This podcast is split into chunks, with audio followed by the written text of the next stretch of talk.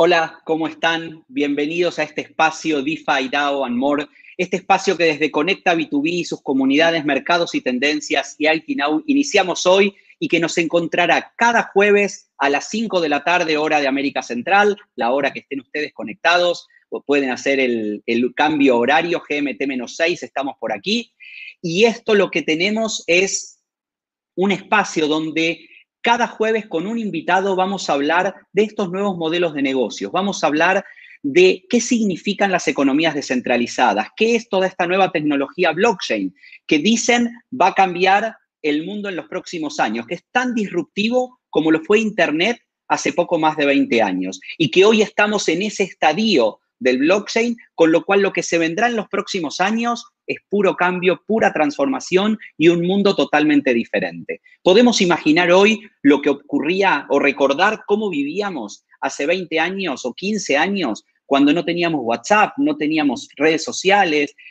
Hace 20 quizás no teníamos ni siquiera un buscador donde encontrar todo lo que hoy tenemos. Bueno, ese mundo tan diferente que tenemos hoy, en 10, 5 o 20 años, será de nuevo totalmente cambiado gracias a tecnologías como las que vamos a ir viendo jueves a jueves en este espacio DeFi, DAO and More. ¿Y por qué DeFi, DAO and More? Porque DeFi es finanzas descentralizadas, por sus siglas en inglés, y es toda una tendencia que va a cambiar todo el mundo financiero a nivel global, porque DAO son organizaciones descentralizadas, y vamos a hablar de qué significa crear estas organizaciones que no tienen un dueño, sino que tienen un, un, un múltiple grupo de personas o instituciones que son dueñas de esa comunidad. Y más, mucho más que vamos a ir aprendiendo, entendiendo y compartiendo semana a semana. Y para eso hoy vamos a empezar eh, con un invitado de lujo con el que damos inicio a estas conversaciones, estos cafés que vamos a tener cada jueves. Y en este caso, permítanme presentarles a José Gaviria. José Gaviria se conecta desde Colombia. A lo largo de su carrera como presidente y director ejecutivo, líder de marketing, ventas y tecnología en TI, telecomunicaciones y energía inteligente, José ha desarrollado negocios y soluciones basadas en tecnologías innovadoras y conceptos disruptivos. Pero lo que más me gusta de la definición de José, esa es la que él nos mandó cuando se, se inscribió y le pedimos un breve brief, lo que más me gusta es lo que él puso en LinkedIn. Y cuando él se presenta dice que le encanta crear y participar en iniciativas y proyectos de alto impacto que sean sostenibles y con un impacto positivo y transformador en la sociedad en que vivimos. Así que bienvenido, José. Gracias por acompañarnos, gracias por estar en esta primera este primer café DeFi DAO and More y bienvenido a este espacio. Marcelo, muchas gracias por la invitación. Encantado de estar eh, conectándome con tu comunidad, que ya llevamos un rato eh, eh, haciendo esa conexión, haciendo estos conversatorios, haciendo esta entrega de todo lo que hemos aprendido y de lo que necesitamos que la gente colabore y aprenda y se monte en este mundo que definitivamente es un mundo colaborativo donde las tecnologías que están apareciendo nos van a permitir es colaborar y construir valor de muchas maneras muy interesantes.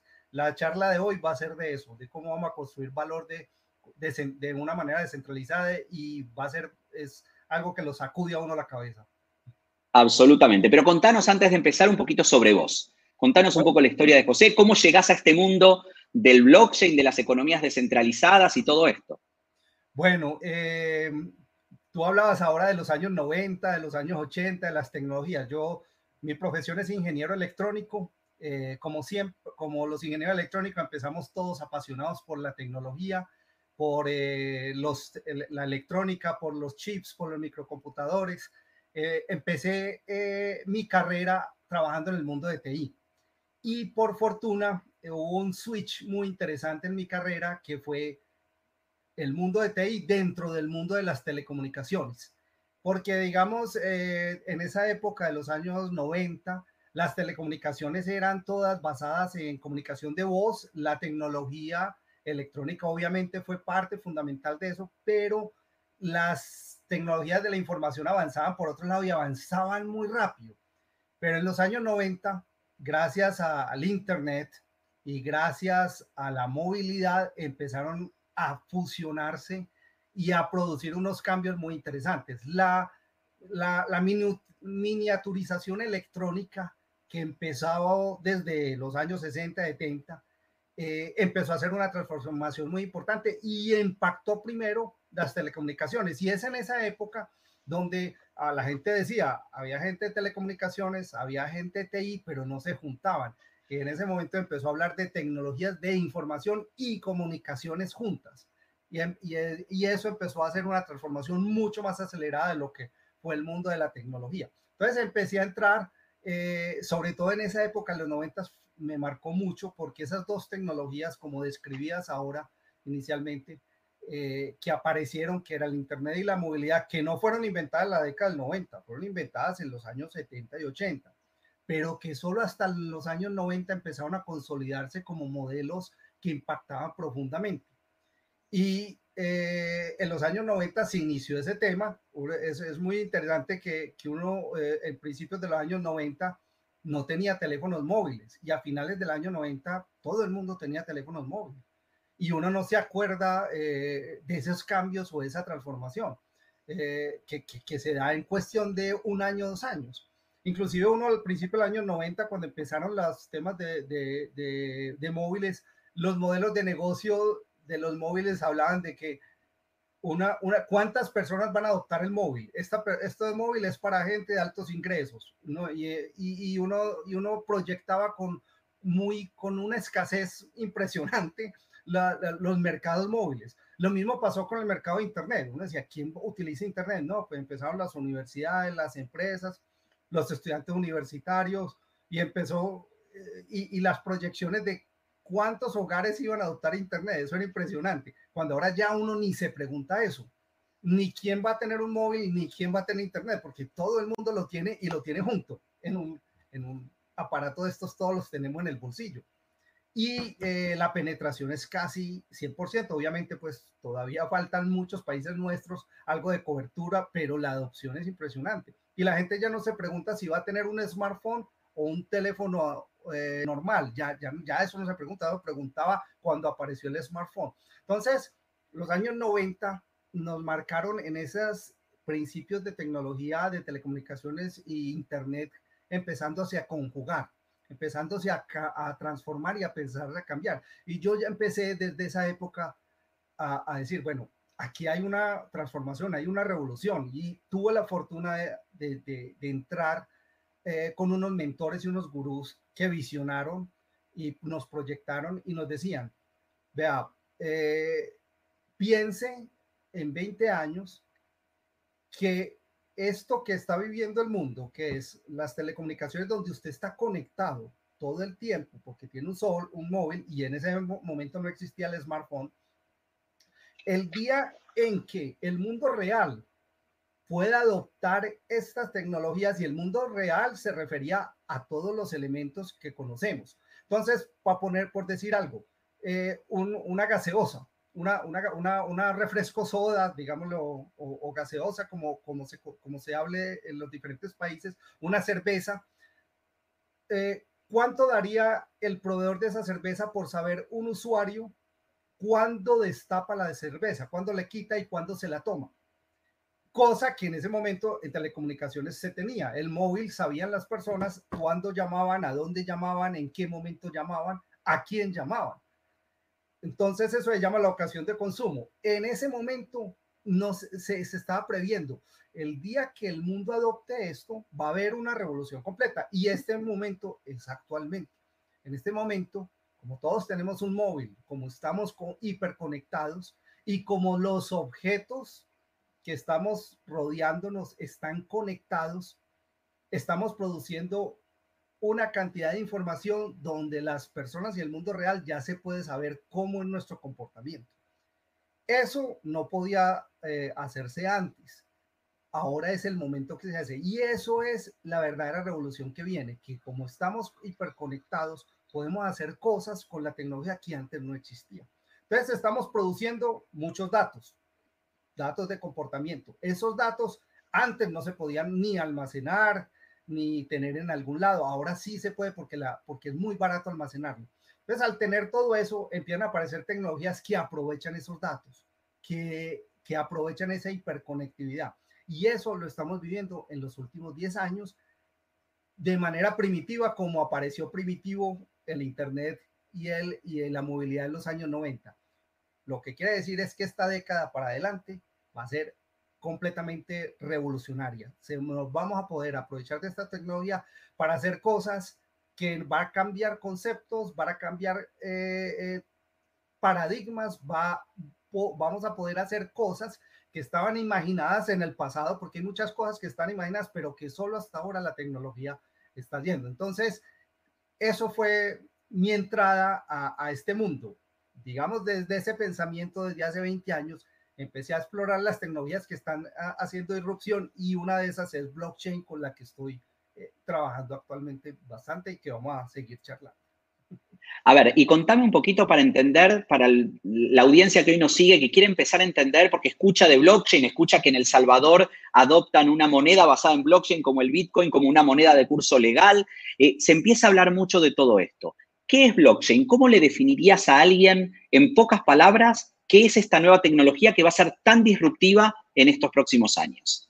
Bueno, entonces, eh, eh, y lo del Salvador es bastante, ha sido, ha causado bastante ruido, ha movido bastante la comunicación en estos días, que es un paso muy valiente, muy valiente, y vamos a tener que observarlo todos qué pasa ahí y aprovechar esas oportunidades. Bueno, hablemos de blockchain. Yo quiero ponerlo como, como dicen algunas veces, eh, para que lo entienda también mi, mi abuela o mi tía, algo muy sencillo. Blockchain es un protocolo que funciona en, sobre Internet. ¿Qué tiene de especial ese protocolo? Porque protocolos sobre Internet hay muchos. Hay protocolos cuando hacemos un correo electrónico, cuando navegamos, cuando vemos un streaming de esto, son cada uno, unos protocolos que corren sobre Internet. Lo especial que tiene el, protocolo de blockchain es que produce una serie de números basados en un algoritmo y esa serie de números eh, que son generados por un algoritmo criptográfico son números que son muy difíciles de eh, imitar, de eh, imitar por otro proceso o por otro generador de algoritmos y lo que, empieza a crearse es una cadena de bloques que se llama técnicamente, pero lo que hace es que básicamente estamos creando unos números únicos que se registran en una base de datos. Eh, algunos pelean con el término base de datos, pero es un tecnicismo, eh, pero que se registran en la base de datos y esos números quedan marcados, marcados y no se pueden cambiar por alguien. ¿Qué significa eso? Significa que esos números empiezan a tener un valor y aquí empezamos a tener los conceptos muy interesantes de economía, al tener una unicidad de ese número, que ese número no se puede ni copiar ni replicar y que queda registrado, registrado significa eh, un registro de cuándo se produjo, cómo se produjo, dónde se produjo, al poner ese número como, como con esa unicidad y con esa, esa imposibilidad de cambiarlo, convierten ese elemento en único y al convertirlo en único se convierte en valor. ¿Por qué el convertirlo en único se convierte en valor? Es, es, es parte de la historia de la humanidad. Todos los elementos o cosas únicas que tenemos empiezan a, eh, eh, empiezan a, volverse un valor. Por ejemplo, y vamos ya al caso del dinero. ¿Quién, eh, los bancos centrales de las naciones, lo que te emiten a ti es un papel moneda, un papel moneda que tiene un número serial y ese número serial impreso en ese papel moneda que lo dotan de seguridades para que no lo falsifiquen, ¿por qué tiene valor? Porque es un número emitido único, garantizado por un ente central. En este caso, estamos generando ese mismo número único, pero ya no lo genera un ente central, sino que lo genera una red de computadores que está corriendo el protocolo blockchain. Entonces es una serie de computadores, por ejemplo, en el caso de Bitcoin pueden ser 50, 100 millones de computadores en el mundo que tienen esos números únicos y tienen ese registro, pero adicionalmente, como son un, números únicos, también tiene un registro de quién posee esos números. Y son los 50, 100 millones de computadores que tienen ese registro. Esta persona tiene en su billetera digital, que es otro concepto, es un, como es un número único y es digital, tiene que ser almacenado en un elemento digital que llamamos billetera digital. Entonces, ese número único almacenado, todos los 50 o 100 millones de computadores saben de quién es la propiedad y yo con, con utilizando el protocolo puedo trasladarlo a otra persona y el traslado lo registran 100 millones de computadores, no un ente central. Entonces empezamos a tener eh, un tema de unicidad que empieza a generar valor. Al ser único, yo puedo intercambiar valor, tal cual se intercambia con el papel moneda o con la moneda generada con un banco de la República. Entonces empieza a representar valor, que ese es uno de los conceptos muy interesantes que aparece en la economía. Entonces es una tecnología que empieza a ser disruptiva porque basada en un medio digital genera un números únicos que representan un valor. Ahora, el valor que representan ya empieza, eh, eh, digamos, la imaginación o las posibilidades o los modelos de negocio a surgir. ¿Qué puede representar ese, ese, ese, número único? A ver, recién dijiste, y, y, uno de los temas que hoy más se habla, insisto, por esto que acaba de pasar en El Salvador, después vamos a hablar del tema central de la charla de hoy, que son las economías descentralizadas en Latinoamérica y qué significa esto de economías descentralizadas, pero recién dabas una semejanza entre ese número único que tiene impreso ese papel moneda con ese número único que se generó en esa cadena de bloques, haciendo que sean únicos y que tenga valor. Sin embargo, y vamos a hablar para el común de la gente, lo que se entiende es que ese papel moneda con ese número único tiene un respaldo por quien lo emite. ¿Podemos en las redes descentralizadas emitir ese, llamémoslo papel moneda o ese número único que tiene valor para que se convierta en un dinero intercambiable como hoy El Salvador lo quiere iniciar con el Bitcoin? Sí, y, em, empecemos a entrar en otro concepto que es muy importante para entender estas economías descentralizadas. Eh, este concepto se llama una economía mínima viable. ¿Qué es una economía mínima viable? Una economía mínima viable es una economía lo suficientemente fuerte para adoptar un medio de intercambio de valor. Entonces, todos sabemos que una nación tiene una economía. Entonces, podemos cualquier país, El Salvador, Costa Rica, Colombia, México, eh, tiene una capacidad de producir riqueza, tiene una capacidad de producir intercambio y tiene una capacidad de generar ese intercambio entre los actores. Entonces, el Banco Central, el, el Estado, la sociedad, eh, los ciudadanos se ponen de acuerdo en que hay un Estado en que les emite un papel moneda que les facilita el intercambio de bienes y servicios. Y todos aceptan por consenso, y es un consenso económico, de que ese, ese, ese papel moneda que se llama peso, dólar, euro, eh, cualquier eh, sol, eh, lo que sea, la denominación, tiene un valor equivalente para el intercambio de servicios. ¿Por qué? Lo, es único, lo emitió el Banco Central y todos aceptamos que yo te compro un alimento o compro un servicio o compro un producto cualquiera con ese dinero. Entonces, aquí empezamos a, tener eh, una nación, es una economía viable para emitir un medio de intercambio de valor, que es ese toque. Pero no es lo único. Yo no tengo que ser una nación o una ciudad. Uno, en los años 70 y 60 eh, por ejemplo, en Italia los bancos, los bancos eran completamente descentralizados y se, cada banco de ciudad, el Banco Central de Turín, el Banco de Milán, emitía las liras. Y las liras eran, eran, era, no era una emisión de un banco central, sino que la emitían todo, todos esos bancos, ¿sí? pero el consenso era como del banco de la, de la ciudad, el que, el que el respaldo. Entonces, tampoco tengo que ser una ciudad o, o, un país para tener una economía mínima viable. Y ahí vengo a un ejemplo que es muy eh, que lo quiero poner muy coloquial para que lo entendamos. Eh, todos en nuestros países latinoamericanos eh, conocemos la palabra bazar o la palabra kermés o el concepto de un bazar o un kermés. ¿Qué es un bazar o un kermés? Es un momento en que unos comerciantes, una comunidad, que es el otro concepto que tenemos que tener muy claro, se ponen de acuerdo para intercambiar servicios para que en un momento dado, entonces, por ejemplo, vamos a un colegio que produce un bazar. Ese colegio dice, el sábado entrante vamos a hacer el Día de la Familia y vamos a invitar a los padres de familia, a los estudiantes, a los profesores, a que vengan y disfruten, porque va a haber unos comerciantes que van a ofrecer hot dog, hamburguesa, eh, tamal, va a ofrecer artesanías, van a ofrecer. Entonces son invitados en ese sábado, en ese único día, a que esa comunidad disfrute allá de comida, de espectáculos, de... Y pero en, ese, en, ese, en esos bazares muchas veces se ponen de acuerdo a decir en la entrada, señores, dentro de ese bazar, dentro de ese bazar que dura un día, no nos vamos a no vamos a consumir con dólares, pesos o cualquier moneda, sino que les vamos a vender un ficho en la entrada equivalente a 10 pesos, 100 pesos, 100 dólares, 10 dólares, como queramos denominarlo. Y al tener ese ficho allá adentro, los comerciantes te lo aceptan como medio de intercambio de valor y empiezan a consumir las personas con ese medio de intercambio de valor, ese ficho. Entonces tenemos una comunidad, unos comerciantes que ponen de acuerdo en que con ese ficho intercambian valor.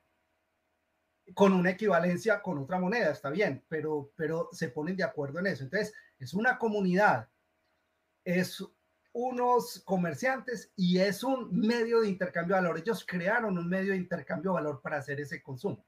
Entonces, hay muchas cosas que son así en este momento. Por ejemplo, en un crucero, muchas veces en un crucero vamos a un crucero que dura cuatro, cinco, ocho días y en el crucero lo primero que hacen es colocarnos un dispositivo en que nos dicen, dentro del crucero que dura cuatro días y solo dentro del crucero van a consumir con este dispositivo que les va a hacer un registro. Ese registro después se cambia a dólares o a euros lo que sea.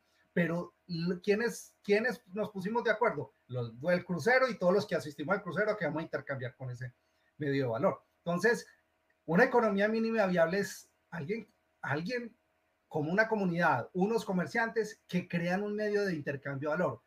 Y en, entonces ahí aparece con blockchain como una oportunidad muy interesante porque es un medio para hacer, crear ese intercambio de valor digital.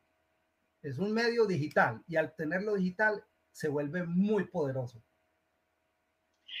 Es muy interesante esto que estás planteando porque es el inicio de una economía, básicamente. O sea, es un grupo de gente, esa comunidad de la que hablaste, que define el qué tiene valor entre ellos y define esa moneda de intercambio. Por lo tanto, lo que hoy es un consenso, que es el dólar como o el euro o el yuan o el peso, o el que sea, eh, como moneda de intercambio, que genera un consenso, porque hay una entidad que dice, esto es la moneda de intercambio, esa comunidad puede definir una propia. Y así es como nacen las economías descentralizadas. Ese es el inicio de todo esto que va a cambiar. ¿Y cómo crees que se va a desarrollar esto a futuro? ¿Cuáles son los pasos que tienen que dar esas economías para crecer? Entonces tocaste el, tema muy importante. ¿Quién, ¿Quién es capaz de iniciar una economía mínima viable? Entonces, o está en un grupo de comerciantes o un comerciante con suficiente poder o una comunidad que se pone de acuerdo para iniciar ese medio de intercambio de valor e invita a comerciantes. Todo se tiene que dar como al mismo tiempo. Un ejemplo también de que una entidad que puede generar una economía mínima viable son lo que todos conocemos como las millas o los puntos de lealtad de las aerolíneas. Unas millas o unos puntos de lealtad de una, de una aerolínea es una aerolínea que tiene una comunidad que son sus viajeros a los que empieza a crearles ese, ese punto de lealtad como un medio de intercambio de valor. Entonces, esta entidad, digamos, es poderosa porque tiene esa, una cantidad de usuarios que los empieza a, a endulzar.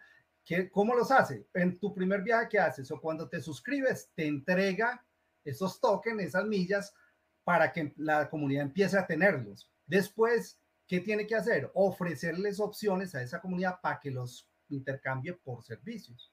Entonces, ¿cuál es el tema con una entidad como esta cuando se inicia centralizada? Es que tiene todo el control y tiene todo el poder. Entonces puede decir, yo te acepto una milla de un viaje San José, Miami, te lo acepto, te acepto un tiquete por mil millas, pero en alta temporada te lo acepto solo por cinco mil millas.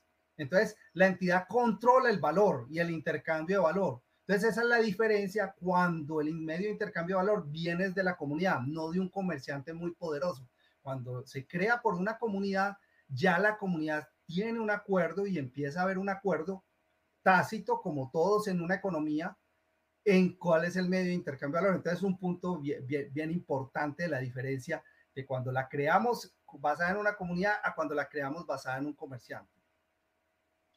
Eh, escuchaba hace poco alguien que decía que el gran cambio que se da es que cuando nació Internet y empezaron a crearse nuevas grandes empresas milmillonarias, todos los unicornios que hoy conocemos, los Amazon, los Facebook y demás, se generó como una concentración de la riqueza. Y hoy se habla mucho de la redistribución de la riqueza, porque tenemos mucha gente por debajo de línea de pobreza, fundamentalmente en nuestros países, en Latinoamérica en general. Y lo que se dice es que esta tecnología y la aparición de estas comunidades no van a permitir la redistribución de la riqueza, sino la distribución de la riqueza, porque se genera automáticamente repartida en esa comunidad. Este es un poco el objetivo que vos entendés y por eso cuando vos ponés como tu, tu leitmotiv de generar estas tecnologías que transformen para un mundo mejor, esto significa parte del transformar un mundo mejor. ¿Puede blockchain como tecnología generar una mejor distribución y no redistribución de la riqueza? Sí, eso, es, eso es perfectamente lo, eso es lo que estamos buscando. Entonces les voy a poner el ejemplo ya de Rutanio. Nosotros creamos Rutanio como un token para una comunidad. La creamos para una comunidad que la definimos como la comunidad de innovación y emprendimiento de, la, de Latinoamérica y después global, pero inicialmente queremos que sea la, la, comunidad de innovación de Latinoamérica. Entonces, esa comunidad de innovación está formada por startups, por emprendedores, por eh, freelancers, por personas que quieren trabajar alrededor de, eh, de emprendimientos y tecnologías novedosas. Eh, pues emprendimientos no, no, necesariamente startups pues, de tecnología, pero sí que están emprendiendo y generando valor. Entonces, esos, esos, esos emprendedores que empiezan a generar, que, que, que necesitan, por ejemplo, capital para, para, para, financiarse, que necesitan clientes, que necesitan eh, que los consuman, que los conozcan. ¿Qué es lo que aparece Rutanio como medio de intercambio para ofrecerles?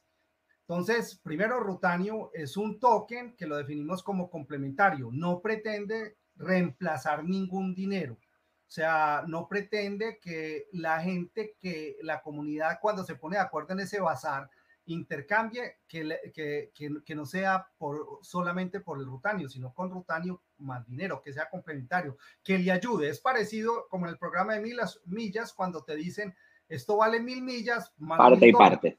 Más mil dólares. Entonces, esto lo que hace es ayudar a conectar, es muy importante, ayuda a conectar la comunidad, los comerciantes y la comunidad. ¿Cómo lo ayuda? Perdón, te, voy a, te voy a interrumpir para darle un, comentario para quienes nos están siguiendo ahora y escuchando y les pido que pongan mucha atención en esto que está diciendo José en este momento, porque al final de esta transmisión, de este programa, les voy a contar cómo van a recibir rutas que van a poder usar en esta comunidad. Pero, y eso significa como si eh, por haber participado hoy, eh, una aerolínea nos regala millas que después podemos usar para volar. Entonces, ¿qué significa? Ahí sí, digamos, y vuelvo a, y perdón que te corté el hilo, pero me parecía importante que la gente entienda este concepto y que sepa que después va a recibir estas rutas que va a poder usar en ese marketplace. Sí, es muy importante. Las rutas o el rutanio o estos tokens, estos fichos no se venden, sino que se entregan. Se entregan a quien, a todos aquellos que estén colaborando en la comunidad con todos. Por ejemplo, eh, puede haber un emprendedor que diga, yo soy experto en crear páginas web. Entonces, ese emprendedor dice, yo a todos mis clientes o clientes potenciales que me contacten, les voy a entregar millas, perdón, les voy a entregar rutas, o como se le entregan millas, les voy a entregar rutas. ¿Para qué? Porque yo les voy a ofrecer unos descuentos de mis servicios con esas rutas. Entonces, a todos aquellos que les entrego rutas o que alguien les entrega en ruta, pueden acceder a mis servicios con un 5, 10%, lo determina el comerciante por mis servicios. ¿Qué está haciendo el comerciante? Ah, bueno, esas rutas, ¿de dónde las adquiere? Esas rutas, el proyecto Rutanio se las entrega libremente porque está creando lo que llamamos un caso de uso. Entonces está, se las entregamos y, eh, eh, con un presupuesto, con, con algo bien planeado, porque él dice, bueno, va, va a voy a buscar 100 clientes o 20 clientes o 30 clientes en un evento o en una promoción o en una, algo especial, eh, una actividad comercial o de promoción que quiera hacer. Entonces les entrega libremente esas rutas, pero una, una condición es que le reciba como un descuento. ¿Para qué? para que empiece a conectarse, para que la gente empiece a intercambiar valor. Entonces, básicamente, el valor que le, que le está poniendo es tiempo, está poniendo un descuento, pero está adquiriendo mercado. y la mismo las personas que adquieren eh, los servicios del que tuvieron rutas o que accedieron por rutas pueden utilizar las rutas con otros emprendedores o con otras opciones que hay en este mundo de innovación. Entonces nosotros la economía mínima viable que habíamos definido, la definimos alrededor del, del mundo de la, de la, innovación y buscamos que fuera, eh, estamos buscando que sea descentralizada, que sea completamente democrática y que la comunidad adopte esto libremente como un intercambio de valor para conseguir clientes, para conseguir proveedores, para generar eh, una comunidad en que todos nos ayudemos, que es la parte muy interesante, donde todos crezcamos porque necesitamos crecer. Entonces esto, finalmente, si uno lo ve, puede ser como un medio de financiación.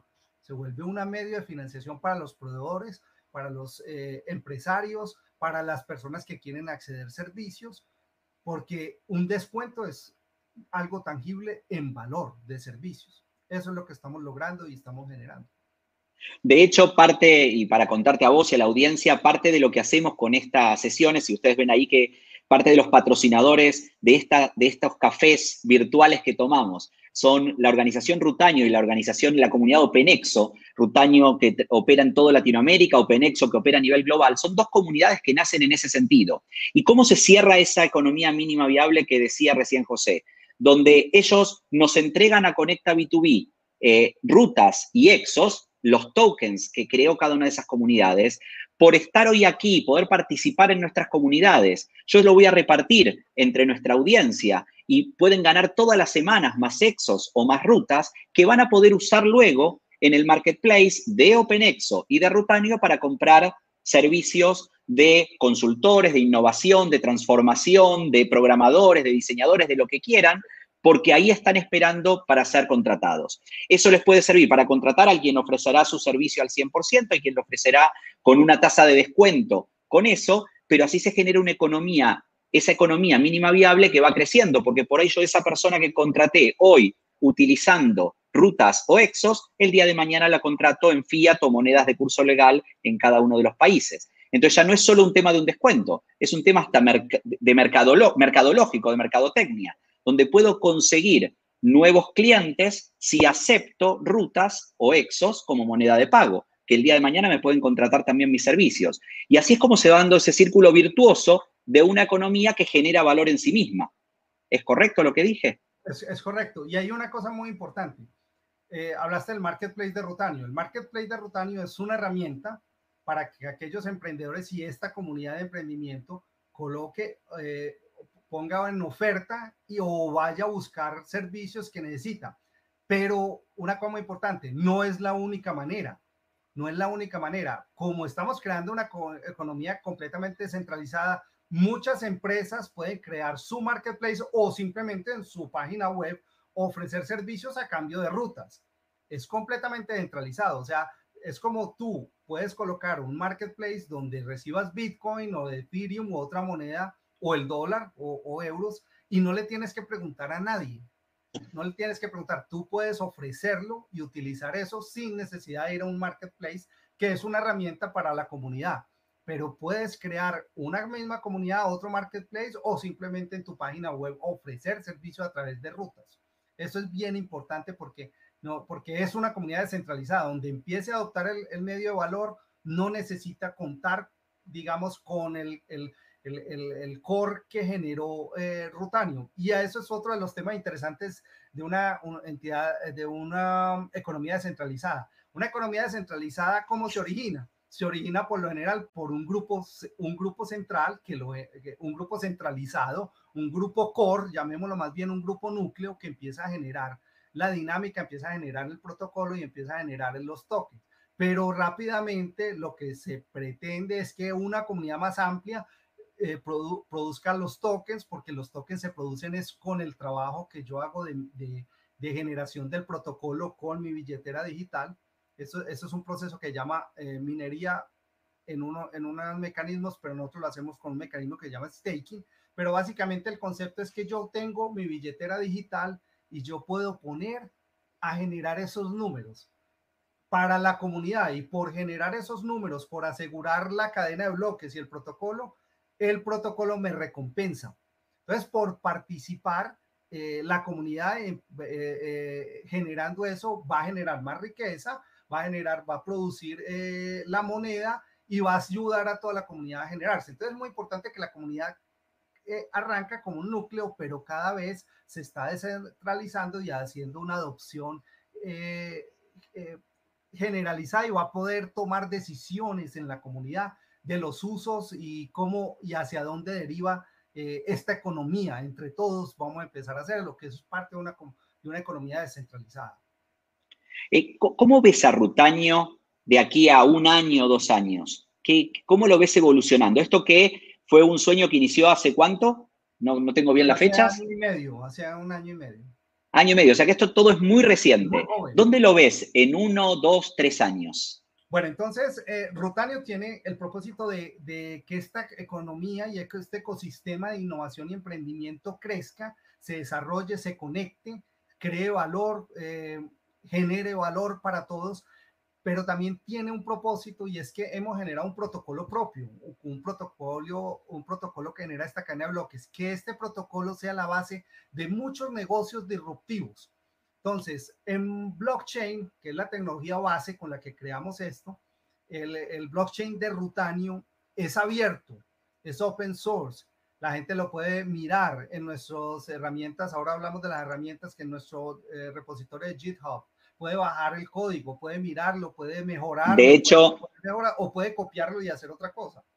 Perdón, José, mientras vos hablas, yo voy a ir mostrando, eh, de hecho, las herramientas de Rutaño que, tenemos aquí para que puedas contar de qué se trata todo esto y cómo la gente puede usarlo, ¿no?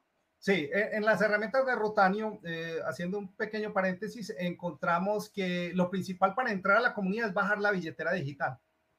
Bajando la billetera digital ya estás conectado con la cadena de bloques. Lo segundo es participar en las herramientas de comunidad. Nosotros eh, tenemos eh, como herramienta principal un canal en Discord, un, servidor en Discord donde la comunidad está eh, participando, comentando, resolviendo problemas, resolviendo dudas, inquietudes. Y tenemos una serie de billeteras que pueden ser las billeteras, puede ser para móvil o puede ser para Mac o para un PC Windows. Entonces ahí podemos encontrar todo y podemos encontrar el marketplace también. Eh, entonces, haciendo un paréntesis, esa es la manera como de conectarse a, la comunidad.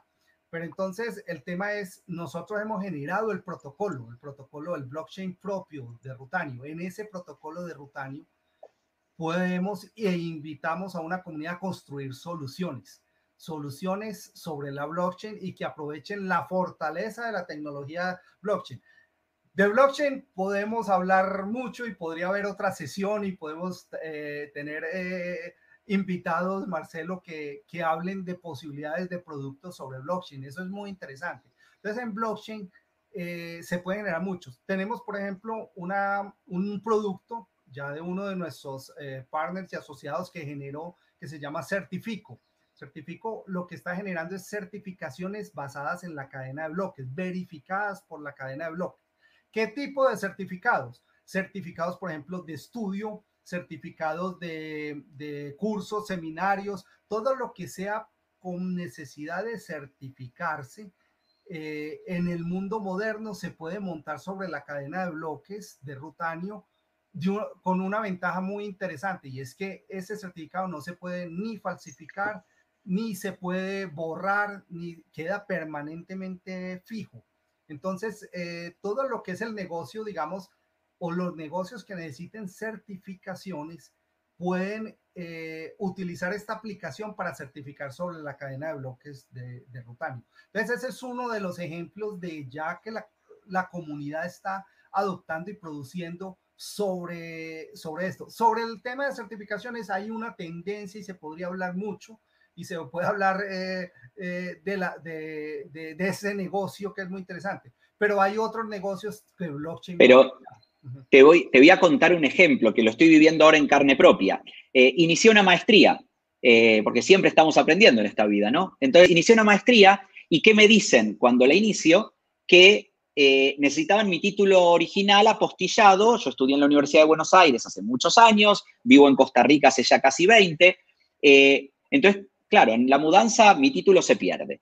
Entonces les explico esto y me dicen, bueno, tenés que conseguirlo. Llamo a la universidad y me dicen, no, pero vos te graduaste en el año 93, entonces tenemos que buscar en los archivos dónde está tu título. Cuando ellos lo encuentren, lo que voy a tener que hacer es apostillarlo y pasarlo por ese proceso que dice que ese documento es cierto y no es un Photoshop que yo hice y lo imprimí a tamaño grande. Blockchain lo que nos está diciendo, y esto que estás explicando, es que va mucho más allá de una moneda, de un Bitcoin que es una de las aplicaciones que puede tener la cadena de bloques. En este caso, si mi título hubiese estado certificado por una cadena de bloques descentralizada, yo simplemente lo muestro y saben que ese título, porque esa cadena de bloques la validó en su momento, lo hubiese validado en su momento la Universidad de Buenos Aires, mi título no necesitaba ni siquiera ser apostillado, porque ya está validado por el consenso comunitario. Y esto es muy importante porque a lo largo de todos estos jueves vamos a estar hablando de diferentes modelos de negocios, no solo de lo que es una criptomoneda, que lo vamos a tocar en específico en varias sesiones, sino en qué implica esto de una cadena de bloques descentralizada y todas las oportunidades que nacen a partir de ese concepto de descentralización. Lo quería contar porque justo fue el tema que tocaste y lo estoy viendo en carne propia, el problema que significa que no exista, que en ese momento no existía esa cadena descentralizada. Un ejemplo de cuánto nos puede cambiar la vida porque hoy estoy desesperado por conseguir mi título. Eso es un gran ejemplo y, el, título queda primero eh, registrado con una fecha y eso no lo pueden a nadie ni alterar ni corromper. Y, queda eh, al, ser incorruptible, es una gran demostración que usted no puede, no necesita ese proceso de una entidad certificadora central, igual que como hablamos con los bancos centrales, que te diga que ese título es válido y que entonces necesito el proceso de apostillado. Esos procesos van a pasar de moda, esos procesos se van a caer, porque es que ya la red de computadores, la red con el protocolo blockchain, es el que va a registrar eso y ya no vamos a depender de alguien que hasta ese alguien puede ser susceptible de, de, alterar o, comprar o de hacer fraude, porque ya en la cadena de bloques y en el protocolo, como es un software con unas reglas muy claras, eh, no es incorruptible.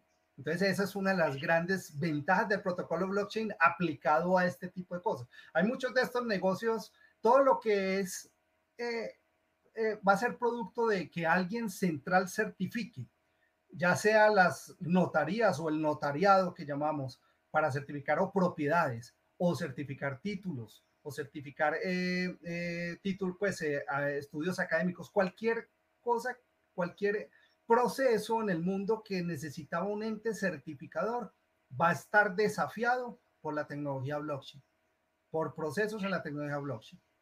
Entonces, y ya para ir cerrando y para entender todo esto, tenemos una economía descentralizada, una comunidad que se llama, en este caso, Rutaño o OpenExo, las dos con las que nosotros estamos trabajando. Eh, esa comunidad lo que hizo es crear una cadena de bloques y, creó un token que, digamos, que es la moneda de intercambio dentro de esa comunidad. ¿Y por qué tiene valor? Porque cada uno de los miembros de esa comunidad dice, yo acepto ese valor y lo acepto como retribución para lo que yo estoy haciendo. Ahora, ¿Por qué puede tener valor? Porque está descentralizada y porque hay un montón de nodos que están validando esa información y al replicarla, lo que nos dicen es, eso es cierto y es inmutable y nadie lo puede cambiar. Y no es que alguien pueda hacer un Photoshop y decir, aquí está la copia de mi, mi token. No, ese token no está en la cadena de bloques o no está. Y por yo ser parte de la comunidad y tener mi billetera, me van a estar retribuyendo para garantizar esa comunidad. ¿Lo dije bien? Sí, lo dijiste bien. Es perfecto. Yo creo que es un, gran resumen de lo que hemos conversado hoy, que, es un inicio para entender todo este tema de las economías descentralizadas, de la tecnología blockchain que hay detrás y de las posibilidades de negocios que, van a existir. Eh, el, tema de los negocios disruptivos es todo un mundo que, podemos abordar y que se puede abordar y que puedes tener invitados para abordar porque, porque es bastante interesante. El blockchain no es, es el elemento que le hacía la falta al Internet para poder intercambiar valor.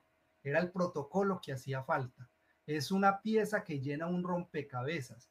Antes, eh, pues en el Internet ha habido intercambio de valor, ha habido medios de pago digitales, ha habido, pero no había un medio que pudiera constituirse como el medio de intercambio de valor. Entonces, esa es el, la ficha del rompecabezas que estaba faltando y esa tecnología se creó solo hace 10 años. Y el primer caso de uso que se usó es el caso de uso más ácido, que es el caso de uso del dinero con el Bitcoin. Pero en los últimos 10 años y en los próximos que vienen, la tecnología blockchain no se queda en el caso del dinero, se queda en el caso, se va a buscar hacer disrupción donde haya necesidades de intercambio de valor. Hay un ejemplo que les pongo que me gusta colocar mucho. Por ejemplo, las tecnologías actuales están permitiendo que dispositivos como, digamos, una, una nevera, un refrigerador, un aire acondicionado, unos dispositivos electrónicos se conecten a Internet. Y en un principio, lo que se hace con ellos es controlarlos, mirar las variables, mirar cómo está o entregar información, que es lo ha sido el negocio tradicional de Internet. Pero blockchain, ¿qué va a permitir?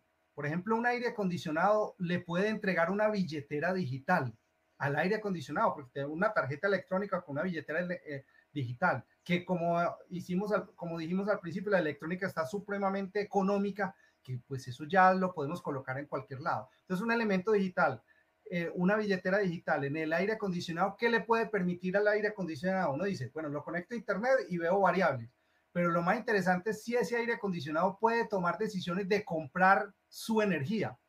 Entonces, ¿cómo así que comprar energía? Claro, puede tener una oferta de una empresa de energía eólica o una empresa de energía solar mucho más económica que la energía producida, pues, digamos, por hidráulica o por petróleo, por carbón, o puede elegir que sea verde.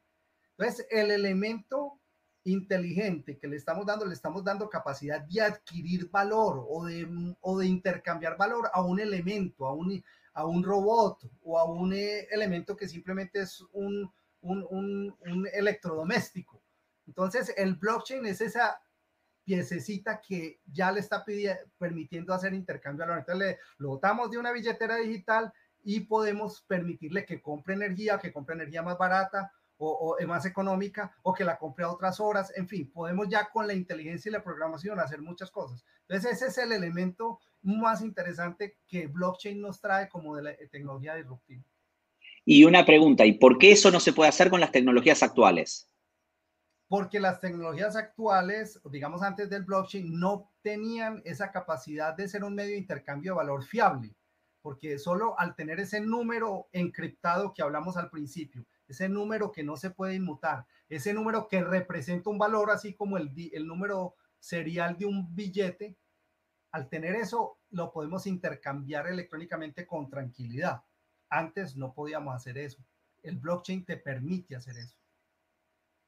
Es interesante porque entonces lo que nos viene a traer blockchain es eso que faltaba. Cuando vos decís esa pieza del rompecabezas que faltaba, es la confianza.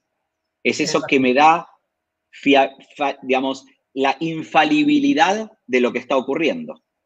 Así es. Muchos describen que blockchain es sinónimo de confianza. Interesante.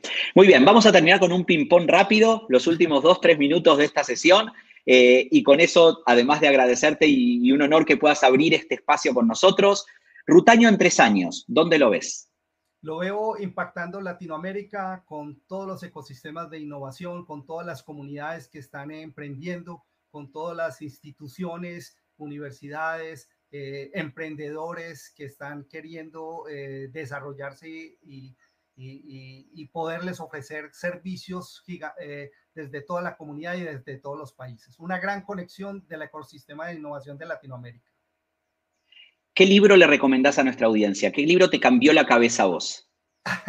no voy a hablar de nada técnico les, yo les recomiendo un autor que se llama Humberto Eco. Humberto Eco habla de unos fenómenos que son muy interesantes para entender. Por ejemplo, habla de los fenómenos de criptografía y cómo se han entendido a nivel eh, mundial a través de algo muy dinámico que es la ficción. Entonces uno ve títulos como El nombre de la rosa, como El cementerio de Praga, donde trata, trata de criptografía, trata de, de, cómo en la historia de la humanidad hemos utilizado mitos y que, que actualmente se pueden, eh, que, que, actualmente con tecnología los vemos diferente. Obviamente es una ficción muy interesante y que te sacude la, la Entonces a todos les recomiendo, es un italiano, Humberto Eco, y es su novela más famosa, El nombre de la rosa.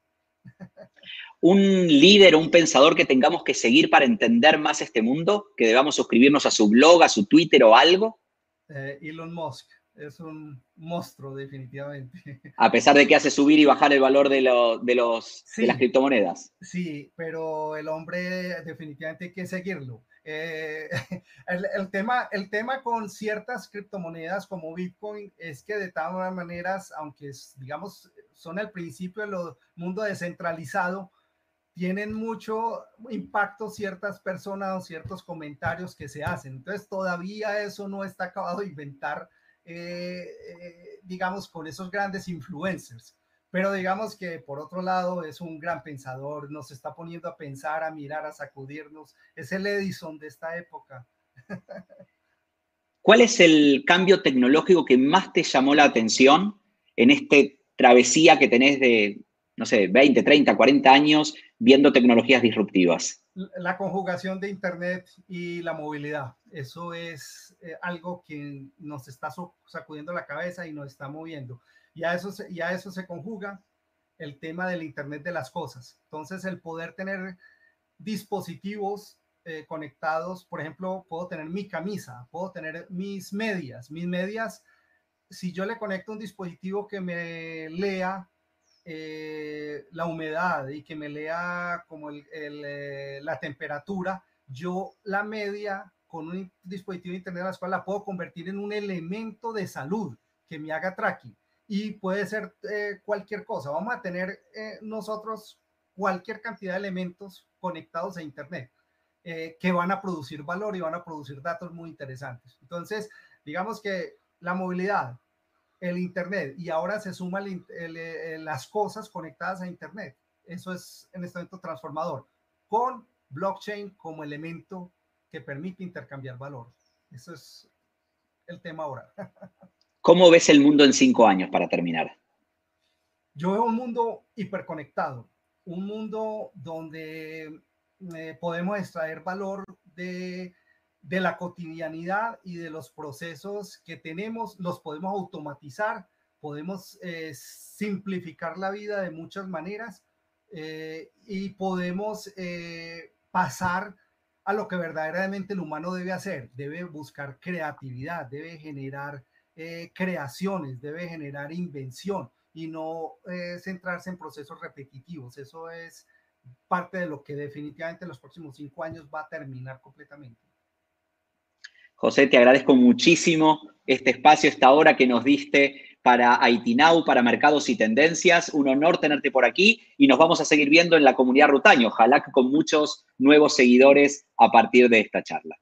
Muchísimas gracias. Y ahora les voy a contar, un placer tenerte aquí, ahora les voy a contar lo que les anticipé hace casi media hora y es qué es lo que van a poder tener ustedes gracias a participar en esta sesión, gracias a ser parte de estos cafés exponenciales y descentralizados, como lo hemos llamado. Ustedes saben que nosotros tenemos en Conecta B2B dos grandes comunidades que nacieron como revistas y que hoy son, aquí estamos viendo, la revista Mercados y Tendencias y también conocen la revista IT Now. Esas son dos comunidades que nacieron en tinta sobre papel y que fueron evolucionando a eventos en vivo, a plataformas digitales, a eventos virtuales ahora. Pero todo esto hoy está dando un paso más. Y ese paso siguiente que está dando es el que va a que ustedes puedan ganar exos y rutas todas las semanas. De nuevo, si escucharon bien lo que decía recién José, esto que les va a agregar valor porque van a poder usarlo como moneda de cambio para contratar servicios dentro de estas comunidades OpenExo y Rutanio a nivel global o Latinoamérica, según sea el caso. ¿Cómo lo van a hacer? Muy sencillo. Si ustedes entran a comunidad.revistamit.com o y el, si no recuerdan esto, entran a las páginas de nuestras comunidades y van a conectados, les va a abrir directo esas páginas, se registran y esta es la comunidad que tenemos para cada una de las temáticas, mercados y tendencias como comunidad de negocios de América Central y el Caribe, IT Now como la comunidad TI más grande, tal como lo venimos siendo hace 15 años de toda la región. ¿Qué pueden hacer acá? Interactuar. Escribir, preguntar, postear artículos, leer comentarios de los demás. En definitiva, ser parte de la comunidad de IT Now o parte de la comunidad de mercados y tendencias a través de interactuar con la misma. Una vez que se registran, ustedes tienen un perfil en la comunidad y ustedes van a ver aquí que hay un ranking de, llamémoslo de reputación. Reputación a veces, de, digámoslo, actividad que queda más lindo, pero lo que significa este ranking es la gente que semana a semana va interactuando. Ustedes van a ganar puntos por poner un artículo o por comentar un artículo de otra persona o por darle like a un artículo de otra persona o por sumarse a algunas de las áreas temáticas y seguir, por ejemplo, me interesa el tema de ciberseguridad, entonces me suscribo al canal de ciberseguridad. Esto que hicimos en Mercados y Tendencias y en IT Now, que es reunir a las comunidades que teníamos en a través de otras plataformas, la invitación ahora es que ustedes sean parte y co-creadores con nosotros del contenido que vamos a compartir. Entonces, cuando ustedes entren, van a ver de nuevo estos miembros con más actividad, tanto en mercados y tendencias como en IT Now, y todas las semanas, de aquí en más, vamos a establecer un, digamos, vamos el sistema nos va a decir quiénes son las personas con más actividad durante esa semana, y esas personas van a recibir 200 exos, acá ven 10 en esta lista, cada una de ellas va a recibir 200 exos y va a recibir 1.500 eh, rutas. Para que se den una idea, más o menos esto puede ser entre una y dos horas en cada una de las comunidades de consultoría de algún líder o de algún consultor, o algún coach o algún eh, capacitador que puedan trabajar una hora de su trabajo a través del intercambio por esta ruta. Es decir, cada semana vamos a estar entregando cerca de 40 horas de consultoría, de capacitación, de innovación, de transformación para sus organizaciones, solo por interactuar en nuestras comunidades, en comunidad.revistaitinao.com o en comunidad.revistamit.com. Esto que nació en ese mundo anterior, en tinta sobre papel, donde generábamos nosotros contenidos y ustedes eran lectores y no sabíamos la reacción de ustedes, hoy queremos ser co-creadores del contenido. Y como co-creadores del contenido, lo que queremos es retribuirlos en esta economía descentralizada que genera valor. Esto que hablamos recién, donde Openexo y Rutanio quieren ser parte de la comunidad de TI y de negocios de América Central y el Caribe, por eso nos dan esas exos y rutas para que nosotros los pongamos en manos de ustedes que pueden contratar productos o servicios en esos marketplaces descentralizados. Díganme si eso no es agregar valor. Y todo esto lo podemos hacer justamente por esa tecnología blockchain de la cual estuvimos hablando. Lo podemos hacer porque tenemos esa posibilidad de tener un token que genera confianza y que les permite a ustedes tener su billetera digital que nosotros les podamos transferir ese token y ese token ustedes los van a poder usar para comprar esos productos o servicios y agregarle valor a sus organizaciones. El objetivo de Conecta B2B siempre fue el mismo, agregar valor a las empresas y a, las y a los profesionales de nuestra región. Lo que queremos es que ustedes sean parte de lo que estamos haciendo y que hoy nos ayuden y nos ayudemos juntos a co-crearlo. Creo que esto puede dar muchos caminos en el futuro y ojalá todos los que están hoy escuchando sean parte de esa comunidad y reciban parte de esos exos y rutas que semana tras semana vamos a estar entregando. Mañana vamos a hacer la primera entrega. Así que regístrense comunidad.revistamit.com, comunidad.revistaitinau.com y ahí, y si se registran hoy, perdón, me había olvidado de esto, gracias por ponerlo en pantalla, y los que se registren hoy nuevos, ya automáticamente van a recibir 100 exos y 1000 rutas. ¿Por qué? Porque de nuevo, queremos sumar gente a estas comunidades. Queremos que este valor descentralizado que estamos creando siga creciendo y que esto contribuya a una América Central y el Caribe mucho mejor, mucho más profesionalizado, mucho más tecnologizado y agregando valor a nuestras empresas y mercados. En definitiva, eso es lo que vamos a estar aprendiendo semana a semana. Como anticipo, la próxima semana a esta misma hora y este, por este mismo canal, como se decía en alguna época, vamos a tener de invitado a Felipe Cano desde Colombia. Felipe es también miembro de estas comunidades y lo que nos va a hablar específicamente ya no es de economías descentralizadas, sino que nos va a hablar específicamente de los tokens sociales, de estas monedas creadas por comunidades. Hoy hay más de 7.000 monedas creadas en el mundo y vamos a entender por qué una comunidad puede crear una moneda. Y va a hablar de NFTs. Seguramente algunos escucharon esto de poder intercambiar un, un valor de un activo intangible a través de un NFT. Vamos a entender de qué se trata esto el próximo jueves a esta misma hora. De nuevo, las gracias por habernos acompañado durante esta hora. Espero que hayan aprendido algo nuevo, que les haya generado un poco de inquietud. Los esperamos en las comunidades de Conecta B2B, en comunidad.revistaitinau.com, en comunidad.revistamit.com y, por supuesto, en las comunidades que hacen posible que le podamos dar este valor a ustedes, Rutaño y OpenExo. Tienen, ya durante la sesión vieron pasar las direcciones de ambas. Ojalá se sumen y nos vemos la semana que viene.